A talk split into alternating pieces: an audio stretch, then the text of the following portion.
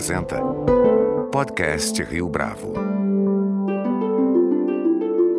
Este é o podcast Rio Bravo, eu sou Fábio Cardoso. O pacote de reformas apresentado pelo presidente Jair Bolsonaro e pelo ministro Paulo Guedes foi, sem sombra de dúvida, um dos principais assuntos da semana. Em um dos slides do Plano Mais Brasil, existe a menção à reforma tributária, mas, como nota Rodrigo Urair, ainda não houve qualquer encaminhamento de proposta propriamente dita. Para falar a respeito da importância da reforma tributária e do seu impacto no conjunto de transformações necessárias para o Estado brasileiro, Rodrigo Orair, que foi diretor do Instituto Fiscal Independente e hoje é pesquisador do IPEA, é nosso convidado de hoje aqui no podcast Rio Bravo. Rodrigo Orair, é um prazer tê-lo aqui conosco no podcast Rio Bravo. Olá, Fábio, o prazer é meu. Rodrigo, no conjunto de reformas que foi apresentado no Plano Mais Brasil, o que faltou?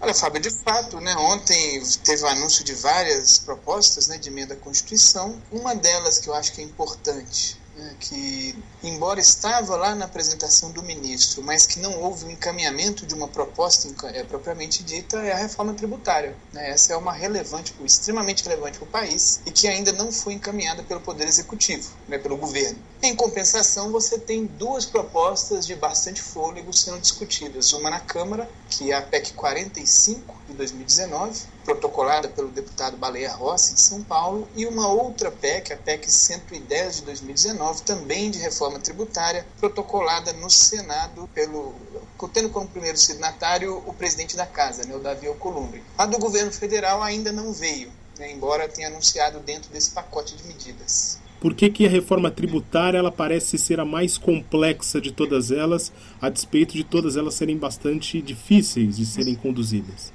Fábio, eu não sei se é a mais complexa, mas é uma reforma importante para o país, mas que enfrenta resistências de pelo menos dois setores, digamos assim.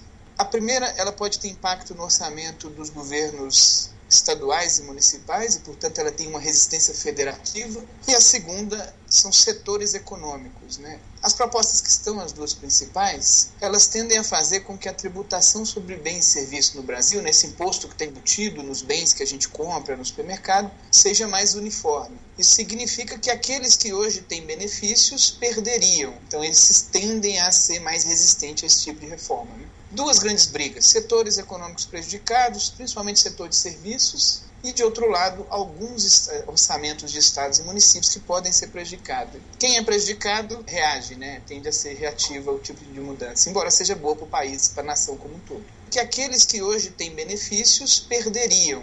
Então, eles tendem a ser mais resistentes a esse tipo de reforma. Né? Duas grandes brigas: setores econômicos prejudicados, principalmente setor de serviços, e, de outro lado, alguns eh, orçamentos de estados e municípios que podem ser prejudicados. Quem é prejudicado se, é, é, reage, né? tende a ser reativo ao tipo de mudança, embora seja boa para o país, para a nação como um todo.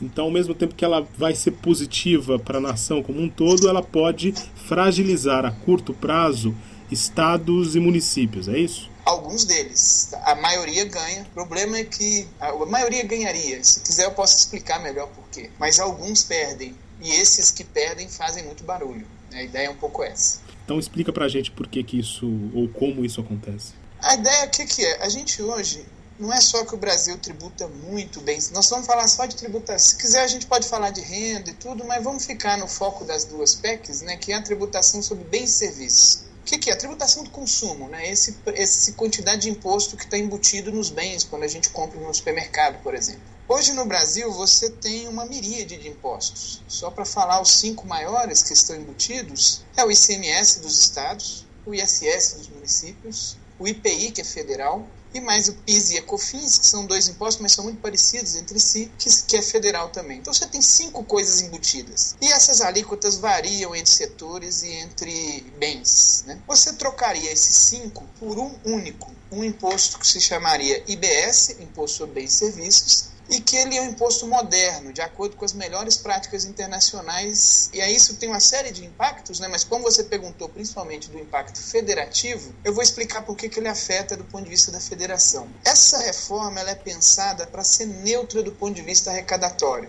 Tá? A ideia de que esse novo imposto moderno arrecade o mesmo tanto que o atual. Mesma coisa, então ela não aumenta a carga tributária, até para não ter reação dos contribuintes não aumenta em média, né? Obviamente, como hoje você tem alguns bens e serviços, principalmente serviços, pagando menos e outros muito mais, combustíveis, energia elétrica, telecomunicações, ao você uniformizar vai ficar mais igual. Então a maioria vai diminuir o posto, alguns vão pagar mais. Mas ela tem uma outra dimensão que é o seguinte: a repartição dos impostos, né, principalmente entre estados e municípios, passa, passa a ser puramente de acordo com o destino. O que, que o destino? É onde está, onde que o consumidor comprou esse bem. Por que, que isso é importante do ponto de vista da federação? Você acha que a demanda por serviços públicos ela está onde o consumidor compra o bem e normalmente a residência dele ou ela está onde na localização da origem, que é a fábrica. O imposto do estado e do município passaria a ficar com a localidade de destino, que é onde está o consumidor, que é onde ele mais demanda bem, é, serviços públicos, saúde, educação, segurança pública. Hoje a gente tem um sistema que ele é um misto de origem e de destino e ele privilegia excessivamente a origem. A origem é o local onde está o estabelecimento prestador do serviço ou o local do estabelecimento gerador de valor adicionado. O que, que é o grande problema do nosso sistema? Se você tem às vezes uma localidade com população pequenininha, mas que lá tem uma refinaria, que por conta dessa característica de privilegiar a origem, essa localidade vai receber um montante muito grande de recursos, tá? mesmo não tendo uma demanda tão grande por saúde e educação. Ao passo que uma outra cidade vizinha, que, tem, que é o chamado município dormitório, tem um contingente populacional muito grande lá, demandando saúde, demandando demandando segurança pública. E esse município, como não tem empreendimentos de valor adicionado, não tem pouca coisa na origem, tem no destino, fica com pouco recurso. Então, essa mudança para o novo sistema mais moderno tem essa grande virtude, que é o que a gente chama de equalizar os desequilíbrios federativos. Tá? Ela faria com que os recursos fossem destinados mais às localidades que concentram os consumidores e menos àquela que concentra os empreendimentos econômicos. Para essa criação do IBS, ou junto à criação do IBS, outros impostos seriam extintos, como IPI, IOF, PIS, CSLL, salário educação. Como é que se faz esse equilíbrio entre essas perdas ou entre essa queda de impostos e a chegada de um outro imposto que é mais encorpado, digamos assim. Falar de reforma tributária que unifica imposto no Brasil não é novidade. Né? A gente fala isso pelo menos desde a uma, da subcomissão de orçamento na Constituinte de 87. Olha aí, quantas décadas a gente está falando disso. Depois nós falamos disso de novo em 95, falamos disso de novo em 2007. A gente está há décadas falando disso e nunca foi para frente. Uma reforma tão importante para o país e que nunca foi para frente. Um dos motivos tem a ver com justamente essa transição. Uma das coisas que tem de novidade agora nessa, nessas propostas que estão debatidas no Congresso é o mecanismo de transição. É como que eu saio do sistema atual, que é ruim, que é fragmentado, que é cheio de imposto, mal desenhado, cheio de cumulatividade, para esse sistema mais moderno. Aí só fazer um esclarecimento, tá, Fábio? Existem duas propostas. Uma é a da Câmara, que é a PEC 45 de 2019, ela foi baseada numa proposta do Centro de Cidadania Fiscal, que é liderado pelo economista conhecido, né, o Bernardo Api. Tem uma segunda proposta, que é a PEC 110, que está no Senado, que foi formulada no âmbito da Comissão Especial de Reforma Tributária da Câmara. Quem liderou as discussões foi o deputado Raul. Então vamos chamar de duas propostas. Proposta da Câmara, API, proposta do Senado Raul. A proposta do Senado, de fato, ela é mais ampla. Ela envolve salário educação, IOF, CSLL, uma série de outras coisas. A do Bernardo Api é um pouco mais restrita. Ela envolve os cinco grandes tributos que incidem sobre bens e serviços: ISS municipal, ICMS, IPI, PIS e COFINS. Tá? Então é só substituir esses cinco. Ela é mais focada e tecnicamente melhor desenhada também. Tá? A, a do Howley é um pouco é flexível demais. Mas focando, acho que talvez a principal que está na pauta, que é a do Bernardo Api, né, que é a PEC 45, que está na Câmara sendo discutida, o que, que eles fizeram? Eles criaram uma espécie de URV. O que, que era a lógica da URV? Eu tinha um sistema monetário falido, eu introduzo uma moeda paralela, essa moeda vai ficando cada vez mais forte e à medida que ela vai assumindo as funções, eu fico com essa única moeda nova, que é o real, e eu acabo com o sistema antigo. Então você tem uma coisa que é o phase-in, ou seja, gradual crescimento do novo, enquanto o antigo vai perdendo né, força, até esvaecer por completo. A proposta do Bernardo Api é mais ou menos essa. Ele institui esse novo IBS. Esse novo IBS vai ter uma alíquota pequenininha, 1%. E ele reduz a COFINS para não ter aumento arrecadatório. E ele vai testar esse IBS por dois anos. Dois anos vai ter esse novo imposto. Então, no primeiro, isso é uma crítica até, porque nos primeiros dois anos, durante essa fase de transição, hoje eu tenho cinco impostos, eu teria um sexto eu teria esse novinho, bem feitinho, bem bonitinho, melhores práticas internacionais, simples, transparente para o contribuinte. A partir do terceiro ano, eu vou fazer o seguinte: eu vou reduzir em um oitavo a alíquota de cada um dos cinco impostos antigos. Então, no terceiro ano, a alíquota deles vai ser de sete oitavos. No quarto ano, mais um oitavo vai ser reduzido, seis oitavos. Eu vou fazer isso a cada ano, até que no final do oitavo ano acabam-se né, dois anos de teste, mais oito, anos de transição propriamente dita. No final de dez anos, todos os tributos antigos acabam e eu vou ficar com o meu um único imposto novo. E aí a, a proposta ela, ela tem uma ideia que é o seguinte: a alíquota desse IBS ela vai ser calibrada exatamente para compensar a perda de arrecadação com os outros cinco. Você vai reduzir as alíquotas dos antigos ano a ano e a perda de arrecadação deles vai ser usada para aumentar a alíquota do novo. Até que eu vou ficar lá no final de 10 anos com uma carga tributária idêntica com a diferença que ao invés de ter esse sistema atual, que é horroroso, com cinco tributos, eu vou ter um sistema moderno com um único tributo, que é basicamente o que é feito em quase todo mundo desenvolvido e em desenvolvimento. Eu posso citar vários exemplos de países que fizeram algo parecido. Você acredita que esse emparelhamento, ou melhor dizendo, essa unificação de impostos, ela capacita o Brasil para se tornar mais competitivo em termos de ambiente de negócios? Sem dúvida nenhuma. Uma das grandes limitações do nosso sistema de tributação de bens e serviços hoje, todos esses impostos têm problemas, todos os cinco, é a cumulatividade. São dois aspectos que são ruins. A primeira é a cumulatividade, a segunda é a incidência de tributação nas exportações e nos investimentos. A ideia é que o nosso tributo ele incide em cascata. Você não consegue, né, uma empresa que tem várias etapas produtivas, ela não consegue apropriar todos os créditos de imposto que ela pagou. Isso leva a empresa o seguinte: olha, se eu for comprar de um fornecedor, eu vou pagar imposto sobre imposto. Isso leva muitas vezes, é muito claro no setor industrial brasileiro, ao que a gente chama de integralização vertical. Ao invés de eu me especializar em uma atividade, eu acabo incorporando duas, três para pagar menos imposto. E as empresas não estão erradas. Só que isso tem perda de eficiência. Então, a primeira questão é uma perda de eficiência alocativa que a gente tem. O sistema tributário força as empresas a se organizarem mal, ele distorce.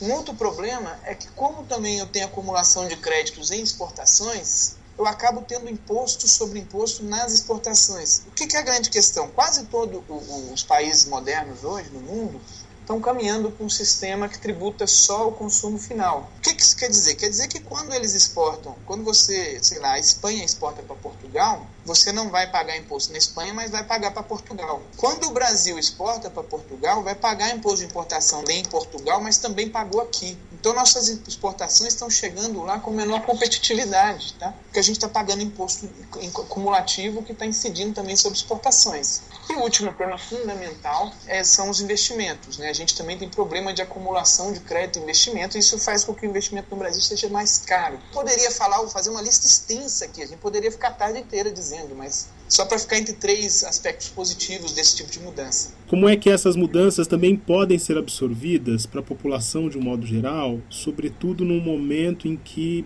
mais pessoas têm buscado empreender novos negócios? Simples, por exemplo, continua, tá? As pequenas empresas.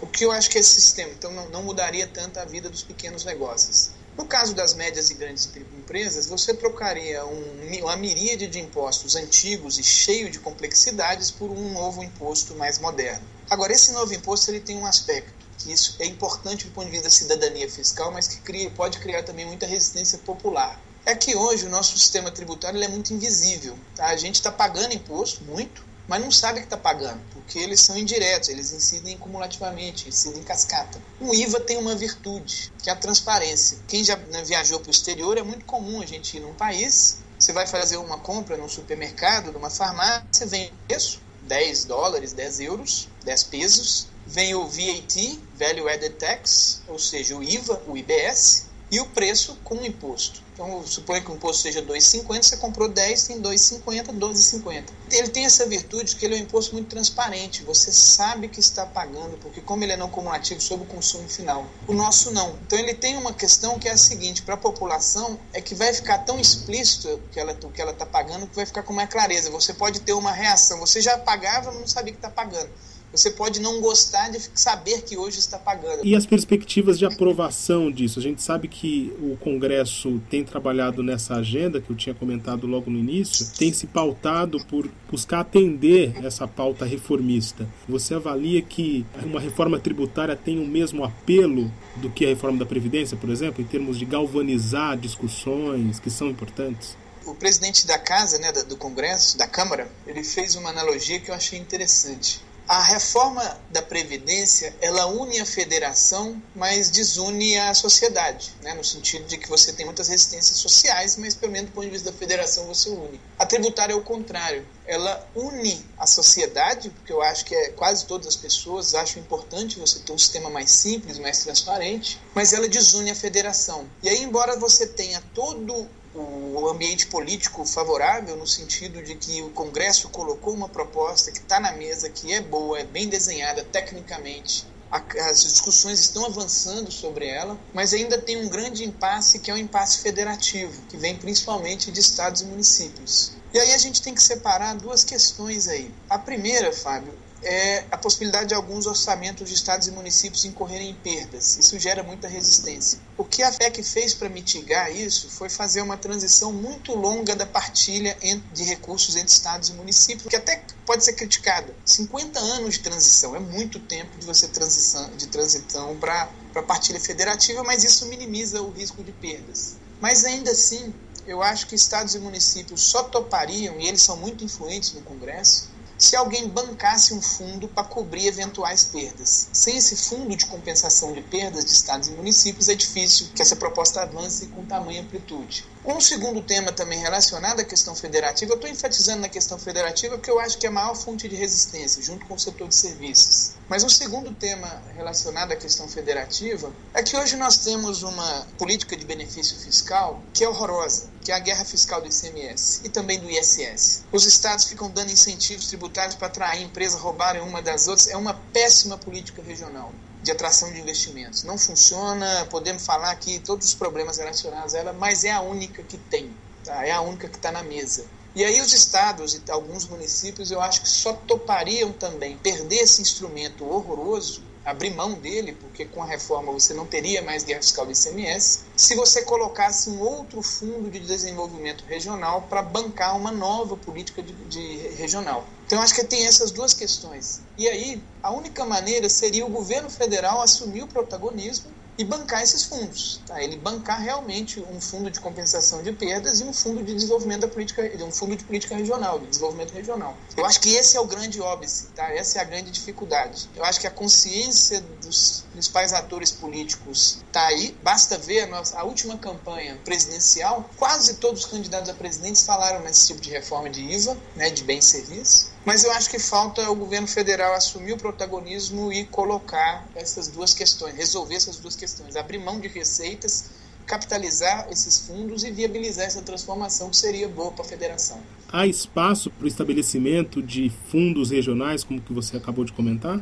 Eu acho que aí é uma questão de, de se discutir os prós e contras né, desse tipo de fundo. Se for uma, uma boa política bem desenhada, eu acho que a sociedade topa, porque é uma reforma que tem um, um efeito de potencial de crescimento grande no futuro. Né? A gente transitaria para um regime muito mais moderno de tributação. Ela tem o potencial de alavancar o crescimento econômico. Né? É uma reforma estrutural importante para o país eu acho que é, é, você poderia sim discutir algum tipo de capitalização do fundo e até rever fundos que existem hoje que não estão funcionando. Né? Tem vários, inclusive. É possível projetar, em sendo aprovada uma reforma como essa, o ganho do país a médio e longo prazo? É, os, alguns modelos que estão por aí vêm estimando uma, uma, expansão do potencial de crescimento da economia brasileira de até meio ponto percentual por ano, né? ou seja, o PIB cresceria meio por cento a mais por ano no caso de uma reforma bem sucedida como essa. Então, certamente, ela tem um potencial sim de alavancar o crescimento econômico do país. Rodrigo Orair, foi um prazer tê-lo aqui conosco no podcast Rio Bravo. O prazer foi meu, espero ter ajudado aí, fico à disposição para outras conversas. Este foi mais um podcast Rio Bravo. A nossa lista completa de entrevistas está disponível no Deezer, Google Podcasts, no iTunes, no SoundCloud e no Spotify. Você pode comentar essa entrevista no nosso perfil do Twitter, arroba podcast Rio Bravo, e também no Facebook da Rio Bravo.